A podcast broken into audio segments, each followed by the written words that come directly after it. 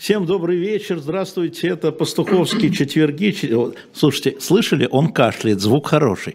А, значит, Владимир Борисович Пастухов с новым микрофоном, если звук у вас будет хороший, вот сейчас я буду вас спросить, если звук от Пастухова хороший, вы пришлите мне какой, во-первых, лайк поставьте, во-вторых, пришлите какой-нибудь мне, какую-нибудь красивую картиночку. Владимир Борисович, добрый вечер.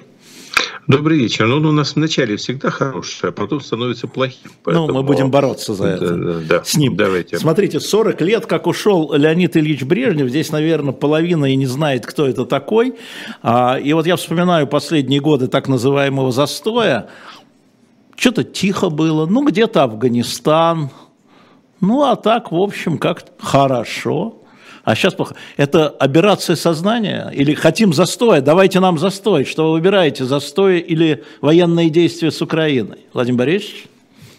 Ну, слушайте, тут сразу много ассоциаций. Что, понимаете, вы спросили человека, чьи можно сказать, лучшие годы э, пришлись на... Лучшие годы это со мной здесь и с нашим чатом, не надо вот это подбрасывать. Да, значит, смотрите, то есть первое, э, я должен сказать, что застой – это эпоха победившего путинизма. Так.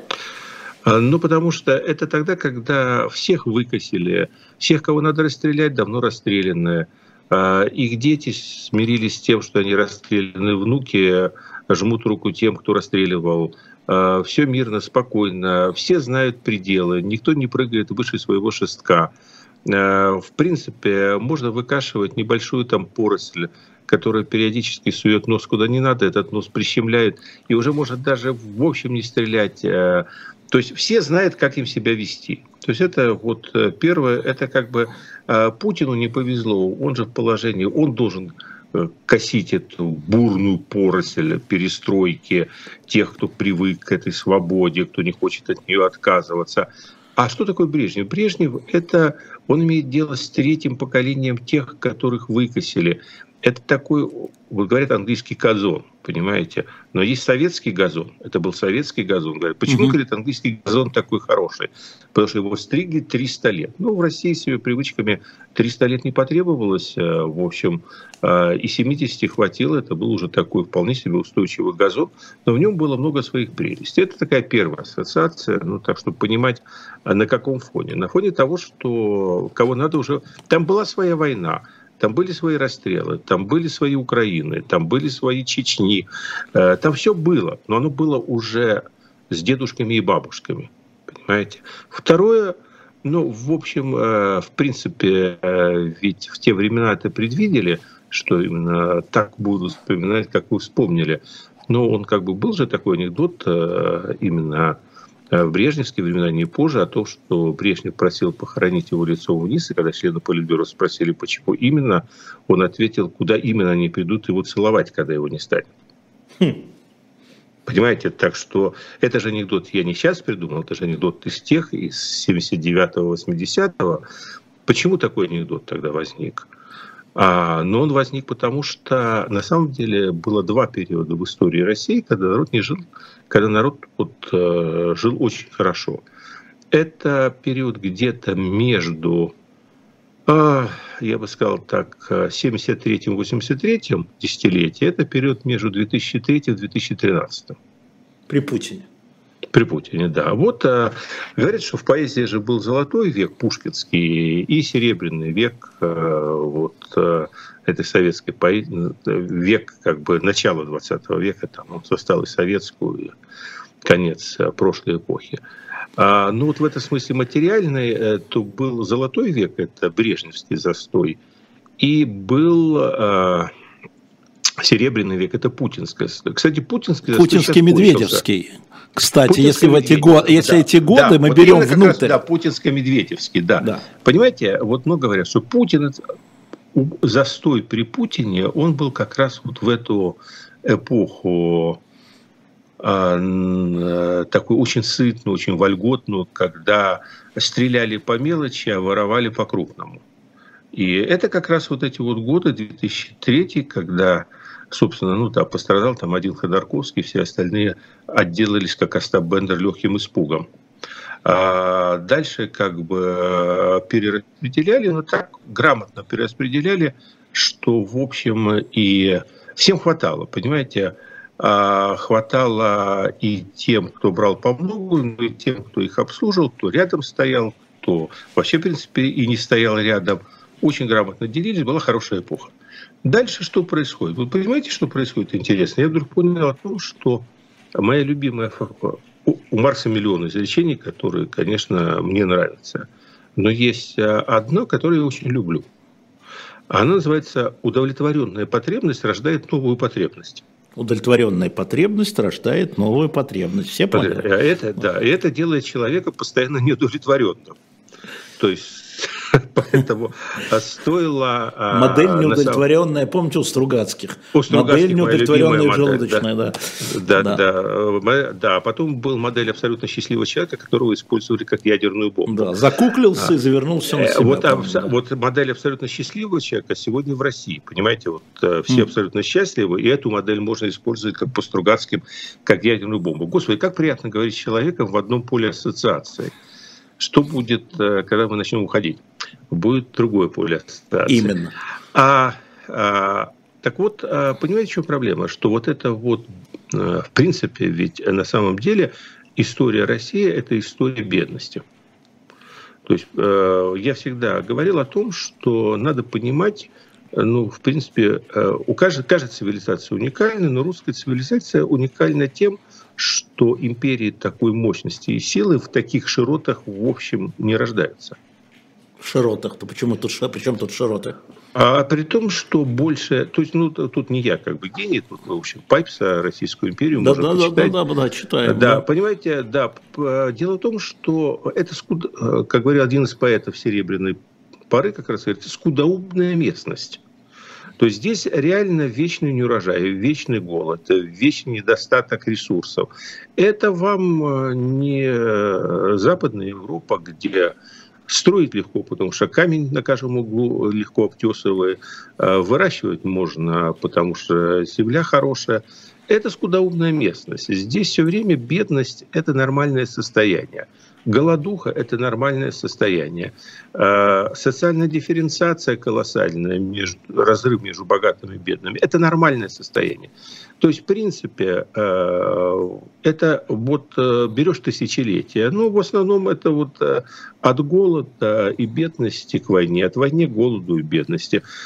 А на этом фоне Брежневский застой – это такой период относительный, когда вдруг возникает идея комфорта, я бы не сказал богатства. Но чем характерно, почему говорю, вот Бережный, Бережный застой, он там, вы говорите, вот спокойно все. Бережский застой – это эпоха всепобедившего мещанства. Ну, в советском понимании, когда... Чешская а стенка, венгерский хрусталь, да, да, румынские рубашки. Стенка, и, вся, и вся литература, она же вокруг этого. Все лучшее кино, оно, в общем, на самом деле противоставляет вот эти вот интеллигентские идеалы, которые, которые мы думали, что они победили в перестройку, а победил это как раз вот чешский хрусталь, э, какая-то немецкая стенка, э, Чего-то там югославское, сапоги, да, да, и, да ну обязательно и, соответственно, Москва, как э, город прогресса со всеми этими магазинами по именам э, стран-сателлитов. То почему куда... до 2013 года вы сказали путинский второй, да, такой же, путинский Потому что на самом, деле, на самом деле это была эпоха у того же победившего мещанства. До 13 было хорошо, да, с 2004 по 2014. Это плевать, что э, там где-то есть дело Магнитского, плевать, что где-то сидит Ходорковский, Грузия. плевать, да, Грузия, Слушайте, ну просто потребности вышли там вместо э, чешского и финского, ну все родное, то есть э, Гуччи э, и, про, э, и прочее, как босс э, и его барбос. То есть, ну, смотрите, глянец Кончаловского, это же на самом деле энциклопедия в некотором смысле Абсолютно. этой эпохи. Абсолютно. А, поэтому а, вот и дальше и та, и другая эпоха заканчиваются чем? Заканчивается тем, что начинается распад. Вот, видимо, а, застой, он не может быть вечным. Вот эта самоудовлетворенность и какая-то... Потому что рождается новая потребность. Кому-то хочется большего, кому-то хочется другого. А, как опять у Стругацких, а он хотел странного. Да, то есть начинает хотеться странно. Вы знаете, на самом деле я а, а, думал об о том, что начинает хотеться странно вовсе не на нашем-то примере.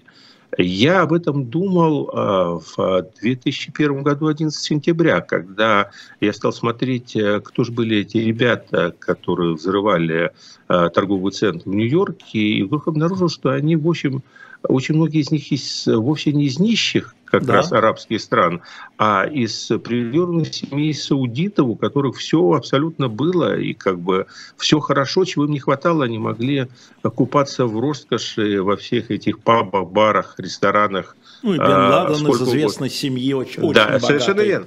То есть, понимаете, э, вот здесь э, этот момент э, диктатура очень хорошо себя живет как раз на самом деле э, ближе вот в том состоянии, в которое Россия сегодня скатывается, потому что когда у тебя э, есть одна необходимость прокормить себя и семью, то, в общем, на самом деле всем другим заниматься э, времени особенно нет. А на вот Украину есть... времени нет. Но, на, да, на высокие но, мысли. Не, не, не, да. А вот когда какой-то жирок есть, то появляется идея о своем месте в мире, о том, что ты несешь, что ты не несешь. Вот это такой момент. То есть, если говорить об эпохе застоя, э, она всем хороша, кроме одного. Она в какой-то момент себя перерастает и готовит эпохи революции. Вот в этом проблема. Это мы вспомнили сегодня 40 лет со дня ухода Леонида Ильича Брежнева. Ну, так вот мы вспомнили. Генерал Милли, а, для тех, кто не знает, значит, генерал Милли – это типа начальник генштаба Соединенных Штатов Америки. А, это называется Объединенный комитет начальников штабов вооруженных сил России, он его глава. Выступил а, сегодня ночью на экономическом форуме, его выступление полностью затмило результаты выборов, о которых мы поговорим. Я скажу быстро нашим слушателям. Во-первых, он сказал, что российская армия потеряла убитыми и ранеными более 100 тысяч человек. Во-вторых, он сказал, что украинская армия потеряла приблизительно, вероятно, он сказал, вероятно, столько же. В-третьих, он сказал, что э, погибло 40 тысяч гражданских украинских граждан, дополнительно к тем 100 тысячам, к военным потерям. И в-четвертых, он сказал, что надо говорить о мире, потому что, он сказал, в Первую мировую войну был упущен шанс разговора о мире, а, и это привело к миллионным жертвам. Видимо, такой шанс был.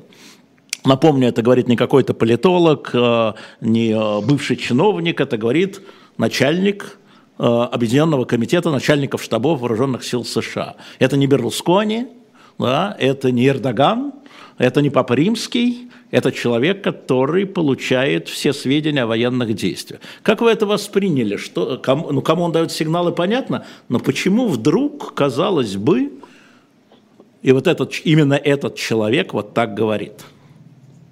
Ну, во-первых, я воспринял, когда вы мне это прислали перед эфиром, я воспринял, что вас и меня будут опять бить. Будут, а нас Возможно, даже, бьют, да. да. Но это а, же генерал думаю, Милли, бейте его, да, нас легко. Думаю, вот идите туда, в Вашингтон, и бейте Милли.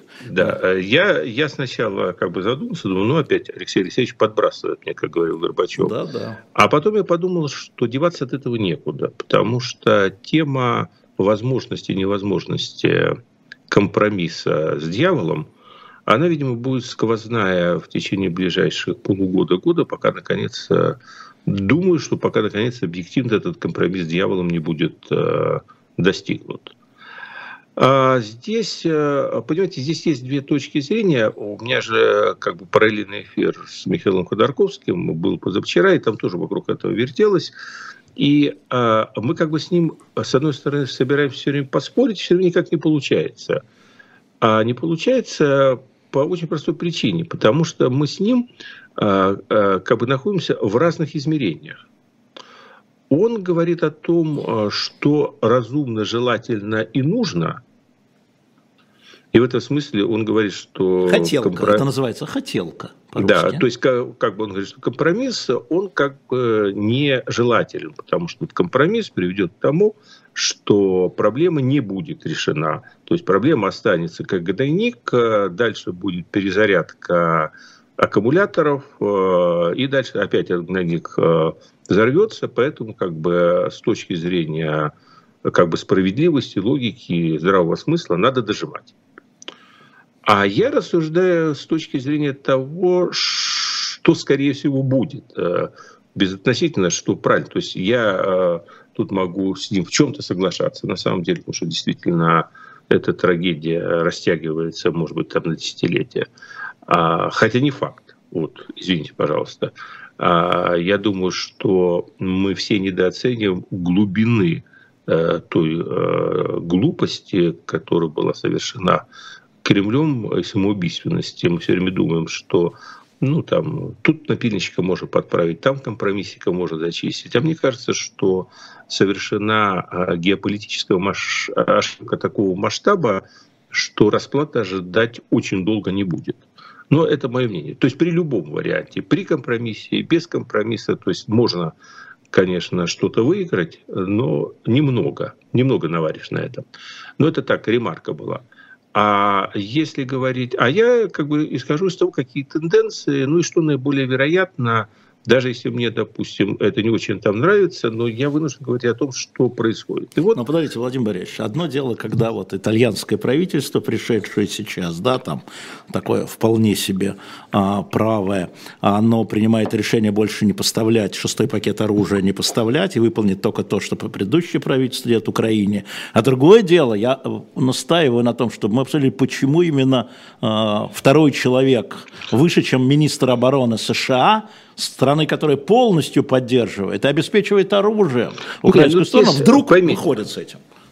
Нет, здесь же проблема следующая. Мы почему-то думаем, что вот все решения в мире, они принимаются на основании симпатии, антипатии, справедливости, несправедливости. А разве Вообще, нет? это очень Ой, да нет, конечно, это очень по-русски. Вот вообще это очень по-русски, э, потому что Европа в своей политической культуре это все-таки сильно преодолела, а по-русски это еще, ну, ну ладно, не буду говорить, меня в сексизме обвинят. Ну, в общем, короче, вот когда люблю, не люблю, это как бы основной такой мотиватор поведения.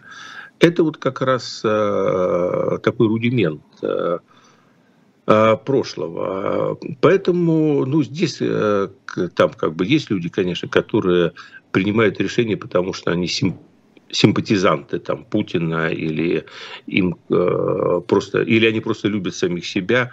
Э, но есть же и другие как бы мотивы абсолютно жесткие, холодные.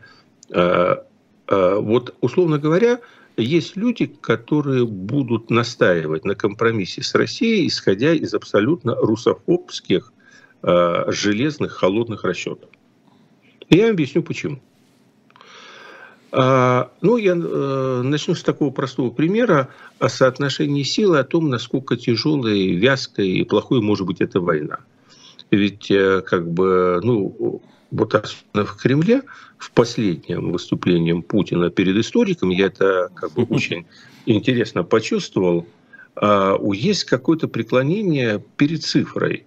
Вот количество населения, вот оно кажется, он говорит, ну какие там в Европе столицы, ну, там в Англии каких-то 60 тысяч человек, вы посмотрите, Китай там почти 2 миллиарда, Индия миллиард, в одном, там, не знаю, да, Мумбай, наверное, скоро будет жить больше, чем во всей Британии. То есть вот это вот странное увлечение, что количество народа конвертируется в военно-политическую, экономическую мощь, оно мне показалось довольно таким а, примитивно-допотопным.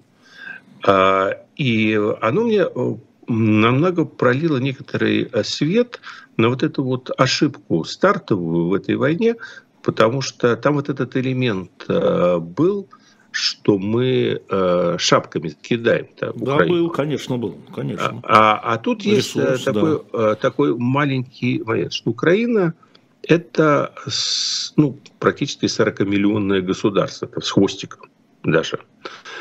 А Украина 140-миллионное государство. И кто-то почему-то считал, что вот этот механический вот 140 миллионов у нас там мобилизационный ресурс если поднять под ружье всех миллиона. детей и стариков 23 миллиона, а Украина там максимум может типа поднять э, миллионов 5-6.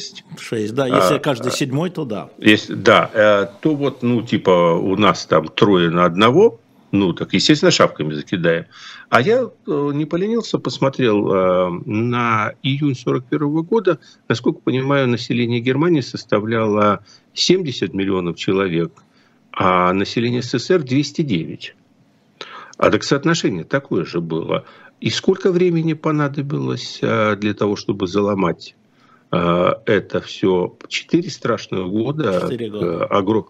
Да, огромное, огромное, страшное количество жертв. Мобилизация, ну, не знаю, там почти 10 миллионной армии. Мне поправят историки, 10, я 10. так на, на скидку говорю. Я, кстати, я просто прикинул, сколько приблизительно должно было быть, я не знал цифры. А, ну и извините, пожалуйста, а, и все это держалось, э, ну, как-то неприятно сейчас говорить в новой концепции истории, но э, без ленд-лиза, без, э, в общем, огромного потока материальных, прежде всего военных ресурсов в Россию, выдержать эту войну было бы невозможно. То есть СССР сидела на ленд-лизе точно так же, как сегодня на нем сидит Украина. Извините, я сейчас скажу. Только напомню, такую... что ленд-лиз еще не, не в действии, потому что пока Конгресс поддерживает президента, а, то ленд-лиз еще не включили. Да, но а, как бы идея та же. То есть э, на самом деле а, помощь Америке, СССР в войне против Германии играла функционально абсолютно ту же роль, которую помощь Америке Украине в войне против России играет сегодня. Такая смешная, зеркальная. Но там была объявлена война. Там была объявлена война в декабре 41 года. Соединенные Это, Штаты Америки объявили войну Германии. Можно, я, я, я, я здесь понятие. Я, я, я здесь сейчас э, ухожу от этих. Вот, вот помощь э, имела существенное значение. Мы с вами говорили об этой цитате Риббентропа, да. о трех вещах. Нас слушатели меня поправили, напомнили – Э, невероятное, неожиданное сопротивление Красной Армии, э, немыслимый, непредсказанный объем военной помощи стороны Америки и эффективность э, англо-американской авиации сегодня, ну, вместо, заметьте слово авиация словами да, да, да. Хаймерсы и получите то же самое. И, в общем, на самом деле э, вляпались так, как будто... Вот точно он с историками теме встречается, понимаете? У меня вопрос в том, что получается, что, в принципе, все ответы в истории были зашифрованы, но почему-то никакие уроки не были учтены. А так Я всегда, думаю, помните надо... любимую фразу Ключевского-то? Да. История не учительница, а надзирательница. Она не быть... учит ничему, а только наказывает за незнание уроков, говорил Алексей Алексеевич, это ближе к вам. Вы знаете, да. может быть, вся беда в том, что подбор историков для встречи с ним надо чуть-чуть подправить. А то там как-то... Это как не получается, да. Когда-то да, когда-то Потому что какие-то не, какие-то не те истории нашему президенту Это вообще, рассказывают. знаете, и все-таки, вот э, да, Мили, так вот я, да, Мили, да, вот Мили. Понимаете, Мили видит вот эту вот э, эту масштабность э, военную, извините, военную, не да, масштабность военную. попы Э, в которую э, на самом деле мир может упасть. А вот люди, которые подальше от войны, ну, они как бы говорят, да ладно, говорит, ну ничего. Ну, то есть вообще вот э, есть такое подспудное желание дойти во всей этой истории до шекспировской развязки. Понимаете? А я это чувствую, потому что очень многие люди хотят шекспировской развязки ну, действительно э, вооруженные силы Украины продавливают. Мы об этом, кстати, должны сегодня поговорить, потому что это такой большой вопрос. Вот, э, Херсон – это такая интересная страница новейшей истории. Вот вооруженные силы Украины продавливают, И в этот момент американцы выступают военные с тем, что о переговорах о мире. А, не, вот дайте договорю фразу. И э, как бы вот, э, ну что дальше? Ну дальше э, в Крыму вот уже фотографии показывают руют окопы на севере Крыма. Значит, ну этот вариант тоже предусматривают. То есть все это оборачивается своей полной противоположностью. И дальше ну, возникает такой вопрос, э, либо применение ядерного оружия, либо смена власти в Кремле. И тут уже, ну, как бы э, люди на Подождите, самом деле... у кого этот вопрос возникает, э, Владимир Борисович? А это дилемма такая. Ее тогда уже, понимаете, вот тогда, то есть поймите, э, ну, может ли... Вот вы серьезно, серьезно допускаете, что, скажем так, режим этот может пережить потерю Крыма? Крыма нет, Херсона да. Ну, Херсон, он на то и Херсон, чтобы его можно было пережить. А, но я сейчас о Крыме. Нет, Крым не переживет. Крым не переживет. Не Почему? переживет, что, и поэтому на, нет вопроса на... о потере Крыма. Да, а, а, а, а, а, так говорят американцы нет, нет, тоже. Это, это у вас э, нет вопроса. Это у американцев а... нет вопроса. Я сейчас как генерал Милли. Это у американцев нет вопроса. То есть а, они считают, что Крым военными средствами... Военными средствами нет. Ну да. Э, ну, вы знаете, они... Может, они ошибаются, но они так они, считают. Они, они коллективно все считали, что Киев за два дня падет э, еще полгода за назад. За три. Ну, прекратите. За три. Ну, ну да. Ну, смотрите, да, да ну, не, прав. За три. Уж Понимаете, а как-то вот э, не случилось... Я, я, я просто не понимаю тут для того, чтобы, э, если сухопутные силы, вооруженные силы России будут проваливаться и дальше таким образом, то я не исключаю никакие варианты. Понимаете, мы живем в ситуации, когда концептуально стратегическое мышление Кремля оно базировалось на культе бомбы. И мы об этом много раз говорили. И я очень боюсь ошибиться, чтобы не оказалось, то есть, чтобы не оказалось так, что кроме этой бомбы ничего другого нет. Поэтому никогда не говори никогда. То есть в любом варианте э, есть такое настроение увидеть вот эту вот драму. А есть настроение э, прагматичное, не доводить до шекспировской развязки, а решить те задачи, которые, э, собственно говоря, ну, прагматично западные военно-политические круги ставили между собой. И эта прагматическая задача а, измотать Россию в этой войне, сделать ее в военном смысле не опасной для Запада больше. И на этом можно остановиться и не доводить дело до выяснения, взорвут или не взорвут они бомбу.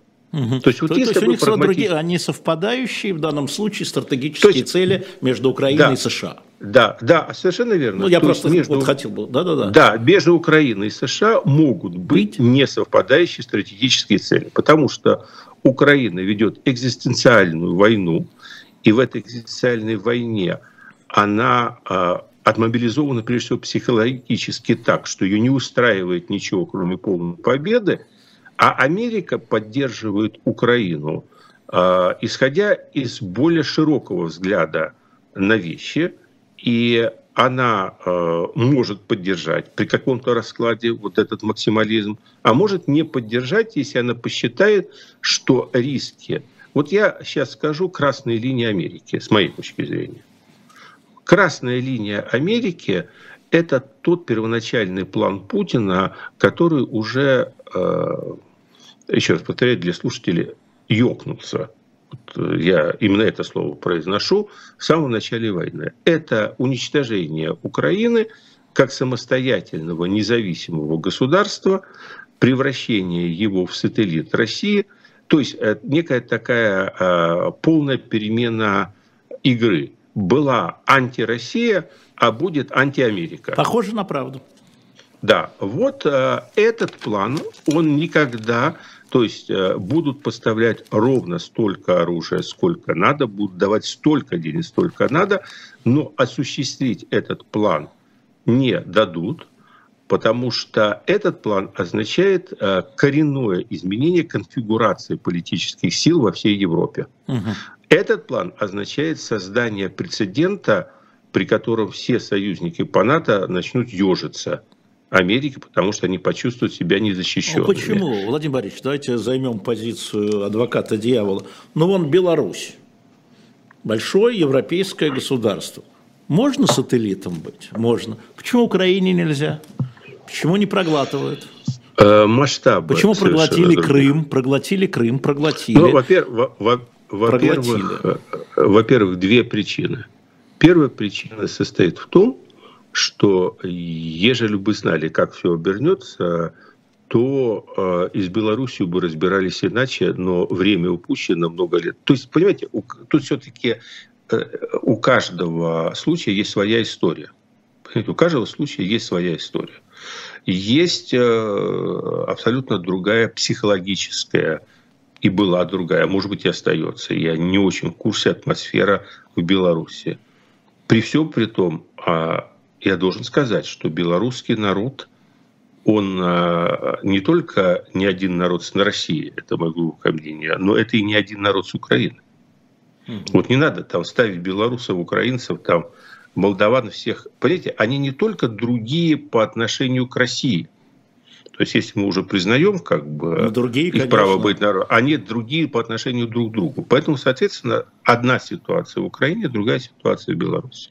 Второе. А, исторически, исторически Украина пошла одним путем, Белоруссия шла другим путем. Там не было этого исторического бэкграунда.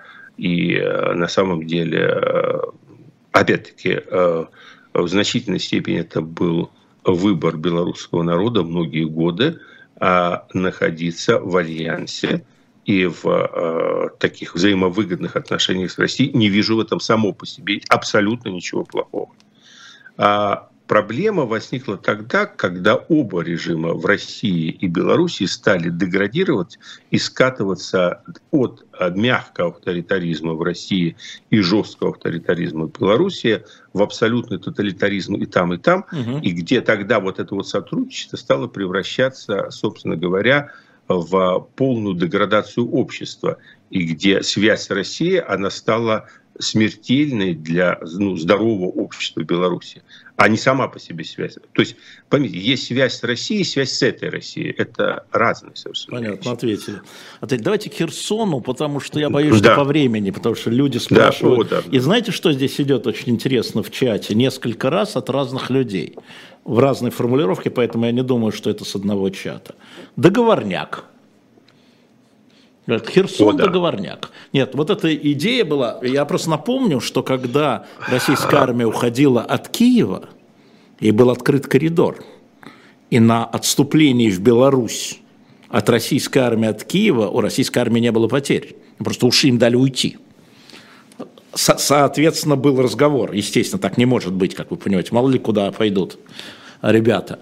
А как вы думаете, насколько... Э, да, скажу, что разные цифры называют, но вроде бы на правом берегу Днепра армейская группировка российская составляла э, чуть больше 20 тысяч э, военнослужащих. Это просто меня спрашивали, я обещал ответить. Ну, из разных открытых источников, еще раз, открытых источников, где-то два десятка тысяч. Херсон. Что такое Херсон? Что такое уход, отступление, выброс российской армии из Херсона? Неважно сейчас термины, итог важен. Ну, многоплановый ответ. Э, начну э, с... Э, то есть есть о чем поговорить. Начну с реплики из чата. Это такая нормальная рационализация катастрофы. Есть рационализация зла, а есть рационализация катастрофы. То есть, конечно, отчасти, но только отчасти это идут вбросы в общественное сознание, а как это делается, мы с вами прекрасно знаем. То есть Но это люди чат. просто из чата, да. это не генерал Милли у нас, Про... надеюсь, сидит в чате. Не, не, не, не, не, не. Люди из чата, знаете, э, э, мы, мы же говорим, что человек не рождается человеком, он рождается безмолвным. А, а, а потом ему как бы формируют сознание, он думает, что это его личное сознание, и что это вот только его личная заслуга, что он такими мыслями глубокими или, наоборот, не глубокими наделен.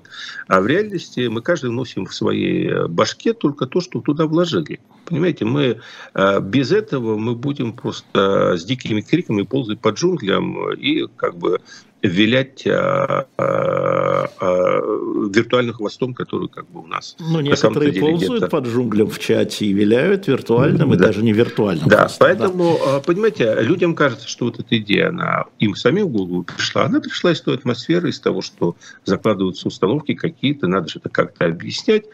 А мне мой один очень старший, старший товарищ, Э, очень уважаемый человек, я не хочу э, его здесь имя называть, э, чтобы не переносить свою карму на него, прислал очень интересное письмо из Москвы, в котором он описывает уличные разговоры, вот такие вот там в подъезде, в лифте, и вот это по данным нашему чату, а разговоры пошли такие. Царя подменили. Mm-hmm. А, Путина завербовали в ГДР, и он двойной агент. Mm-hmm. Ну, потому что слышал, если, бы его, да, если бы его не завербовали, mm-hmm. то мы бы давно уже победили-то в этой войне. И это мне э, удивительный образ. То есть э, на самом деле мы всегда говорили, что есть эта проблема, что э, накачанное общество в значительной степени подогрето, оно идет впереди. То есть э, зажгли в Кремле такие звезды, что даже если сейчас отключить э, электростанцию, там, которая напротив, они будут уже продолжать гореть сами по себе в этом общественном сознании.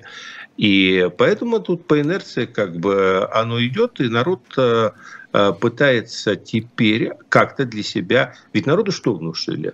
Народу внушили, что мы круче, чем поросячьи хвостики. Это нет, был, тут был... вообще вопрос. Вот. Пастухов был договорняк или нет по Херсону? Да был? не было никакого договорника. Понятно, он не сказал, было не договорника. было никакого договорника. есть, Понятно, а то, не а, было. Можно сказать? Да. О том, что Херсон придется сдавать, стало понятно в тот момент, когда американцы решили поставлять Хаймерсы. Все. С этого момента все было понятно.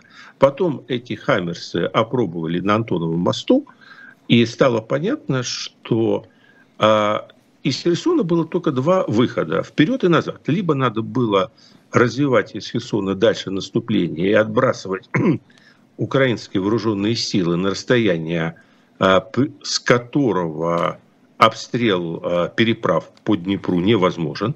На это не хватало ни сил, ни возможностей, ни ресурсов. Либо его надо было сдавать. Вот я должен сказать, что как бы в целом такая простая вещь, вот как пришло, так и ушло. Ну, смотрите, вот Херсон, нет, Херсон, Владимир это подождите, я Владимир должен договорить. Нет, подождите, да, вот воен, не, не дам. Воен, ну, воен, я, я все равно скажу. Ну, понятно. Смотрите, есть три, три аспекта. Есть военный, политический, моральный. Уход из Херсона российских войск, или, как говорит там а, Подоляк, выбили. Выбили. Да? Вот э, имеет значение военный, серьезный, переломный, имеет значение моральный или нет, серьезный, переломный, имеет значение политический, да, потому что у нас все вместе пока, я просто хочу э, вот это разгрести. Все, все, все три имеют равное значение. Ага, ну все вот, три, все. ни одним нельзя игнорировать. Вот военное значение а, единственный областной центр, который был захвачен благодаря измене. Вот реально благодаря измене. Вот что бы там ни говорили, город сдали без боя, потому что не взорвали мосты и не организовывали оборону. Я сейчас никого там сужу, не сужу. Вот как его а, дуриком получили, вот так его дуриком пришлось отдать. В этом есть какой-то, знаете, есть еще один аспект, сакральный, религиозный. Ну, да, но я имел в виду моральный, я его называл да, да, морально. Теперь дальше. Да. Морально. Морально да. а, разогретое население патриотическим этим угаром, экстазом – это население э, вообще в принципе не подготовлено психологически к возможности, э, что русская армия может терпеть поражение. Это проблема, которой столкнулась Красная Армия после вот этих всех ворошиловско-буденовских э, проповедей о том, что быстрым ударом на чужой территории... То есть это моральное. Это морально. Это морально, я хотел сейчас, бы подчеркнуть, это, это очень сейчас, важно. Да, да, да, это сейчас в мозгах, э, оно будет вообще оседать, и я к этому вернусь, потому что к этому не готовы. К этому не готовы. То есть э, оно вообще говорит о том, что, ну, сейчас один, хорошо, третий, политический аспект. Политический аспект, ну, тут вот реально загнали себя э, в ловушку самоуверенностью вот этой своей. А, потому что а, если бы не было а, присоединения, скороспелого присоединения этих территорий в России, потому что были почему-то уверены на 100%, что как только начнут бомбить энергосистему Украины, как только вот начнется весь угу. этот ужас, то население они же по себе судят. В общем, на самом деле, они все-таки мещане, те вот из застойного Брежского. Вот была какая-то уверенность, что население тут же, бабы там выйдут э, на Крещатик и скажут Зеленскому, да ты уймись, мы ж тут без света сидим, да тут у нас э, дети гибнут, э, да а нет, народ на зубах-то готов терпеть. Я сказал, что ключевое, ключевое, есть мандат на смерть, у правительства, выданный народом, или нету. И вот в Украине этот мандат на смерть, выданный народом правительству, он продолжает действовать.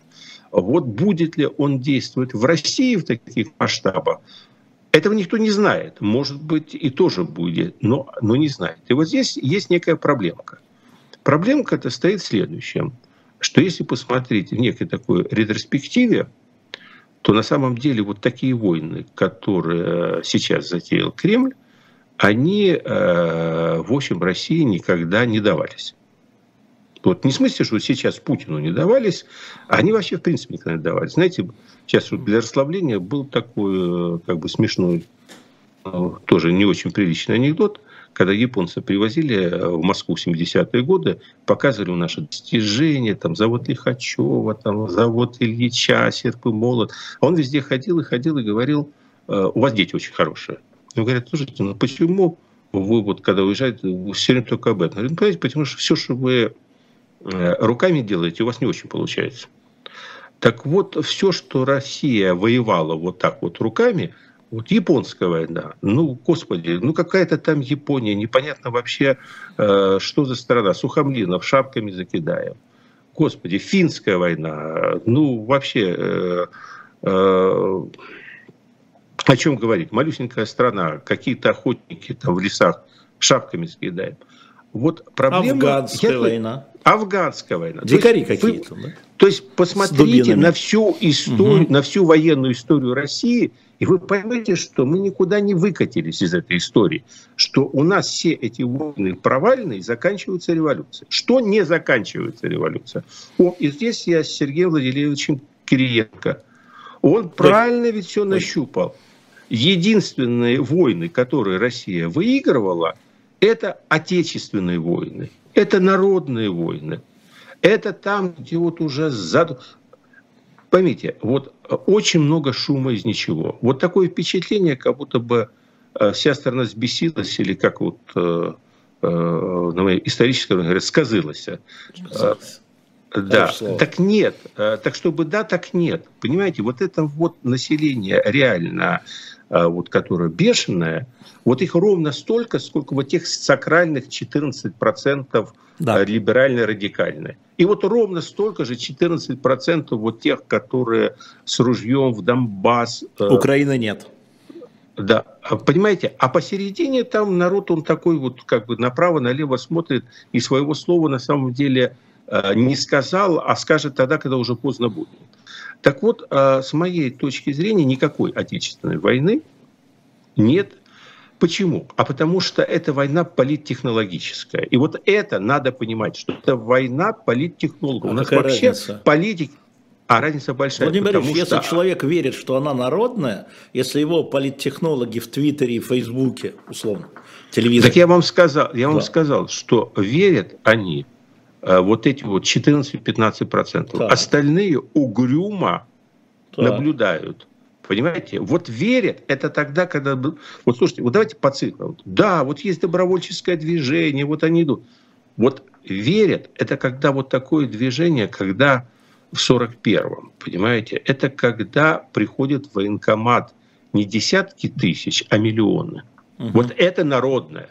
Понимаете, все в конечном счете. Вот это народное. А когда в военкомат пришло 300, а 600 уехало за границу, это не народное. Пока. И не будет, потому что на самом деле а когда украинский все. сапог вступит на священную русскую территорию, как это называлось, я а украинский, сапог, а, а, украинский сапог, а украинский сапог никогда не вступит на священную русскую территорию, потому что для этого есть генерал Миля. Вот это врезал подых, аж я задохнулся. Потому я, что они... Я, не, я задохнулся, шланг, правда. Они подают шланг с кислородом. Это довольно... Слушайте, не надо думать. Запад – великая цивилизация, но она э, для себя великая, себя любивая цивилизация. Они не под... Вот можно я скажу простую вещь? Они, э, я сказал, красная линия, они готовы выложиться и вложиться и жизнями своими, и оружием и, и будут на холоде сидеть в Париже и Лондоне и терпеть, но чтобы Украина выжила, потому что им это надо. Ну, ну да. справедливость ну, в этом. Да. Но а для того, чтобы э, там кусок Херсона вернуть, э, они подумают, стоит ли это делать. Понимаете, это здесь вот вопрос, он тонкий. И, то есть вот где и на что Запад готов, это всегда будет предметом внутри Запада дискуссии и компромисса. Смотрите, а Когда говорят американцы, мы с вами понимаем, что американцы разные и администрации разные. Значит, прошли э, выборы, и э, Нижнюю палату парламента, Конгресс, да, палат представителей точно контролирует с небольшим перевесом, но победитель получает все, как известно, республиканцы, которые могут начать сейчас создавать Байдену проблемы. Не по линии украинской, а это не важно. Они могут распустить комитет э, расследования 6 января. Они могут создать комитет расследования Хантера Байдена, Хантер украинский имеется в виду, да, они могут э, много чего в Палате представителей. И получится, что, конечно, будет поставляться оружие, но это подготовка к приходу другого президента. Назовем его Трамп с маленькой буквы. А насколько вот этот шланг кислорода, да, сначала в руках администрации Байдена ну, один диаметр, а в руках администрации Трампа другой диаметр – а вот в этом промежутке, видимо, третий диаметр. Насколько это может э, сыграть э, вот в этом конфликте?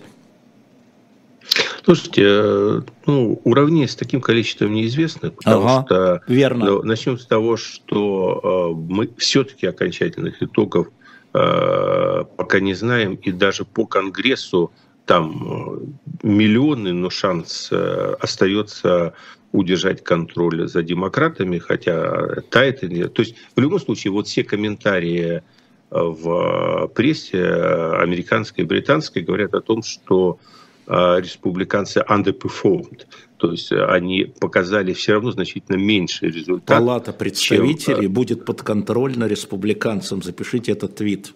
Я смотрю Нет, за я... каждым округом. А это значит, Нет. что вот для Байдена да, проблемы допустим. по Алексей Хантеру, по Украине. Алексей Алексеевич, и э, это говорят практически все, хотя все говорят, что мы, я же теоретик, теоретическая возможность есть. Она одна там 500, с точки зрения вероятности, ну, естественно, уже нет, да. Уже нет. А, а, в любом случае, а, они показали, все ожидали разгромные победы республиканцев. Ее не случилось. Вот, э, при чем при том. Ну что? А, Сенат. Э, посмотрим, кто будет контролировать Сенат. А, то есть там на флажке, и мы это узнаем там 6 через декабря. пару 6 декабря. Да. А, Трамп одинаково опасен а, как для демократов, так и для, на самом деле, выживания а, республиканской партии, с моей точки зрения. Я не знаю, как сложится вообще ситуация с Трампом. У Трампа внутри республиканской партии достаточное количество э, жестких оппонентов.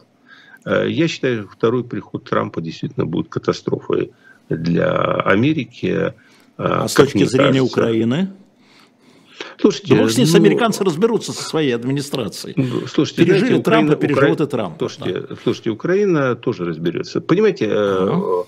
вы сейчас вот вы говорите, вот Трамп, первое, э, Трамп, на Трампа делали ставку в Кремле, она полностью провалилась, он оказался в чем-то хуже Байдена. Неизвестно, как бы на самом деле Трамп себя вел в сегодняшней ситуации, возможно, психанул, и уже бы там э, американские авианосцы стояли бы в Одессе. Он неуправляемый, он импульсивный, он вообще, это раз. Второе, а, поэтому это такие вот очередные русские сны Веры Павловны, понимаете? Угу, конечно, понимаю. Придет Трамп, да, и, и все, все разрулит. Мы не знаем, да, что... Да. А, второе. А, я думаю, что вот что я ожидаю в реальности, это то, что проигрыш демократов на этом фронте стимулирует все уголовные расследования против Трампа, ну, в значительной степени. Ну, конечно, будет попытка убрать его с э, поля выборов за два года. С другой стороны, это стимулирует желание России дотянуть до 2024 года в надежде, что изменится. То есть э, будет попытка вот в позиционную войну, возможно, поиграть, там цепляться любой ценой э, для того, чтобы дотянуть до 2024 года. Ну как это, это отразится на Украине все-таки? Мы же все-таки, ну бог с ним, на, с американцами. На, Украина, мы не знаем, как это отразится, это зависит в том числе от уровня зверства, который демонстрирует Кремль. Понимаете, Кремль э, на самом деле играет с огнем, потому что выбранная в сентябре тактика уничтожения гражданской инфраструктуры Украины, она не проходит даром для общественного мнения. Мы должны все-таки понимать, что э, вот Украина не Россия, писал Леонид Данилович да, Кучма, да, да. а США не Россия тоже. Точно. Но, И Владимир Борисович, смотрите, Россия. Владимир Владимирович наш бьет себя вот так нет, подожди, вот так вот, говорит, я миротворец. Не-не-не, он говорит, так, я так, миру, стоп, стоп. как генерал я. Мы раз, миру, немедленно, я, переговоры, я один быстро. раз терпел, больше... Так, да. Итак, все-таки. Да. Иначе я буду говорить какими-то кусками, люди будут думать, что я городской сумасшедший, а я не он. А, общественное мнение в демократических системах играет все-таки в конечном счете существенную роль. Она сползает, оно, она сползает, мы это видим по оно, Германии, мы это видим по Франции. Оно сползает, оно сползает, но каждая картинка с Украины возвращает его обратно. И понимаете, а, в этом смысле есть внутреннее антагонистическое противоречие а, в когда Кремль одной рукой хочет обеспечить себе общественное мнение, а другой рукой ведет себя э, как варвар, ведя скифские войны. Понимаете, это ведь проблема состоит в том, что люди здесь, ну, где я нахожусь, они не изолированы от реальной картины мира, к тому же она еще и ну, умением украинской э, пропаганды, умением, кстати, прекрасно работающей умением подать себя, умением заострить проблему, она еще такое увеличительное стекло здесь ставится. И когда люди видят э, каждый день в газетах эти картины, простые люди, и даже они, есть среди них люди, которые не любят Америку, среди них есть люди, которые, в принципе, неплохо относятся к России, среди них есть люди левацкие, но когда они видят постоянно эти картины, то, поверьте мне, попытки каких-то политиков решать вот эти свои real politics задачи, угу. они упрутся в это общественное мнение. И э, вот это общественное мнение, оно сдвигается, оно сдвигается, потому что человек ко всему привыкает и так далее. Но каждый вот этот вот уродский поступок, который э, мы совершаем на территории Украины, он возвращает это общественное мнение к себе. Вот знаете, э, сейчас же ну, какая-то значительная Понимаете, это все работает. Это работает на низовом уровне. Вот есть огромное количество таких замечательных сайтов, которых, э, на которых русский человек смотрит пиратские копии э, всевозможных хороших фильмов. Угу. Это, конечно, очень нехорошее дело делать, воровской интерес. Да. Но тем не менее, зато там можно все найти, и миллионы людей на это подсажены. А в основном эти сайты, они завязаны на э, интернет-казино, и раньше всегда дебильную показывали рекламу, а вот этих вот интернет-казино, я уже не знаю, кто ее там Я ее снимал. смотрю, вот я сейчас смотрю пятую корону и пятую сезон короны, и смотрю, но в казино меня да. не тянет, да. Да, да, а вот я вам скажу, на 90% сейчас этих сайтов идет социальная реклама с бучей, с Украиной, с тем, как э, громят там, вот конкретно, прям мне даже самому захотелось как-то поддержать. Владимир Борисович, э, под... я не могу с вами согласиться, хотя у нас осталось две минуты, просто не могу, потому что я слежу за цифрами общественного мнения в каждой стране, просто в каждой, могу таблицу вам прислать. И оно ползет, да. и оно ползет, оно, потому да, что произошла а... банализация. Еще один труп, еще один да. обстрел, еще один разрушенный дом. Мы это, это видели это уже. В любой момент это может измениться. Я, может. я сказал, тенденция, ну вы, вы мне не возвращаете обратно, я я с самого начала сказал, что да, меняется общественное мнение, э, успокаивается. Почему успокаивается? Оно ползет не потому. Потому что на самом деле все начинают понимать, что та вот цель, ради которой все поднялись, гибель Украины, о которой мечталось, она уже не состоялась. Дальше люди начинают соотносить как бы свои ресурсы с тем, э, вот э, мы боремся за что? За то, что Путин не уничтожил Украину, или мы боремся за то, чтобы там возник какой-то временный компромисс по куску земли. Конечно, люди начинают это считать. Но если возобновится вот эта вот политика, которая была в самом начале, чем больше будут показывать какого-нибудь там Сергейцева, чем больше будут переводить твиты э, Медведева, чем больше будут показывать Красовского, тем эти цифры ваши, э, как они ползут в одну сторону, так они начнут ползать обратно. А будем, вот наблюдать, будем за этим наблюдать. Спасибо большое. Всем спасибо, что вы одобрили наш звук. Все одобрили звук, да? Владимир ну, Борисович, да, мы, мы это сделали. А Владимир Борисович, все-таки, наверное, на следующей неделе я вас попрошу вслух эхо прийти, посажу вам Лизу. Хорошо? Мы все, договоримся да, какого дня, все, потому да. что люди хотят напрямую с вами общаться. Тут раздражают а, мои вопросы, а, говорят, что он сейчас встанет и уйдет, Венедиктов молчи. Он как Иларионов встанет, он это вы, не, как не Иларионов встанет и уйдет, нахрен, вот ты Венедиктов сцепи зубы и молчи. Да, да. Не Иларионов я, я другой от другой. Еще да. неведомо. Но все равно, да. все равно, я думаю, слух и эхо на следующей неделе мы сделаем в 17 Хорошо, часов по Москве. И еще одну книгу вам покажу и всем. Я, наконец-то, ее перевели на русский язык. Она сейчас у нас на шоп «Дилетант Медиа». Прошу всех посмотреть. А, Оливье Гес «Исчезновение Йозефа Менгеля». Военного преступника, которого искали всюду. Он провел свое расследование, он написал про это. Его так и не нашли, в отличие от Эйхмана. Я напомню, что в Менхеле был э, врачом, который в концлагерях проводил над э, военнопленными и не только э, медицинские эксперименты в гитлеровских лагерях. Это уникальная книга, я рекомендую shop.diletant.media, там есть другие еще книги, журналы посмотрите, но она наконец-то вышла на русском языке. Это очень важная история, я ее читал на французском, поэтому могу рекомендовать. Вот, я вам отложу. Это на самом деле, э, это правильная книга о том, что не всех настигает возмездие. Спасибо большое, Владимир Борисович. Через а, некоторое время, Дмитрий, через 4 минуты Дмитрий Быков. Оставайтесь с нами. А я с вами завтра увижусь в 10 часов утра. И всем тем, кто мне что-то тут писал, всем отвечу, вам мало не покажется. А, в 10 или в 11 я уже не помню, даже нет, все-таки в 10. В 10, эм, в 10 завтра. Владимир Борисович, а вы на следующей неделе будете помимо нашей среды, мы с вами спишемся, какой день вам удобнее, да, с 5 до 6 по московскому времени. Хорошо. Все, Хорошо. Спасибо большое. Счастливо. Всего доброго. До свидания. Счастливо. До свидания.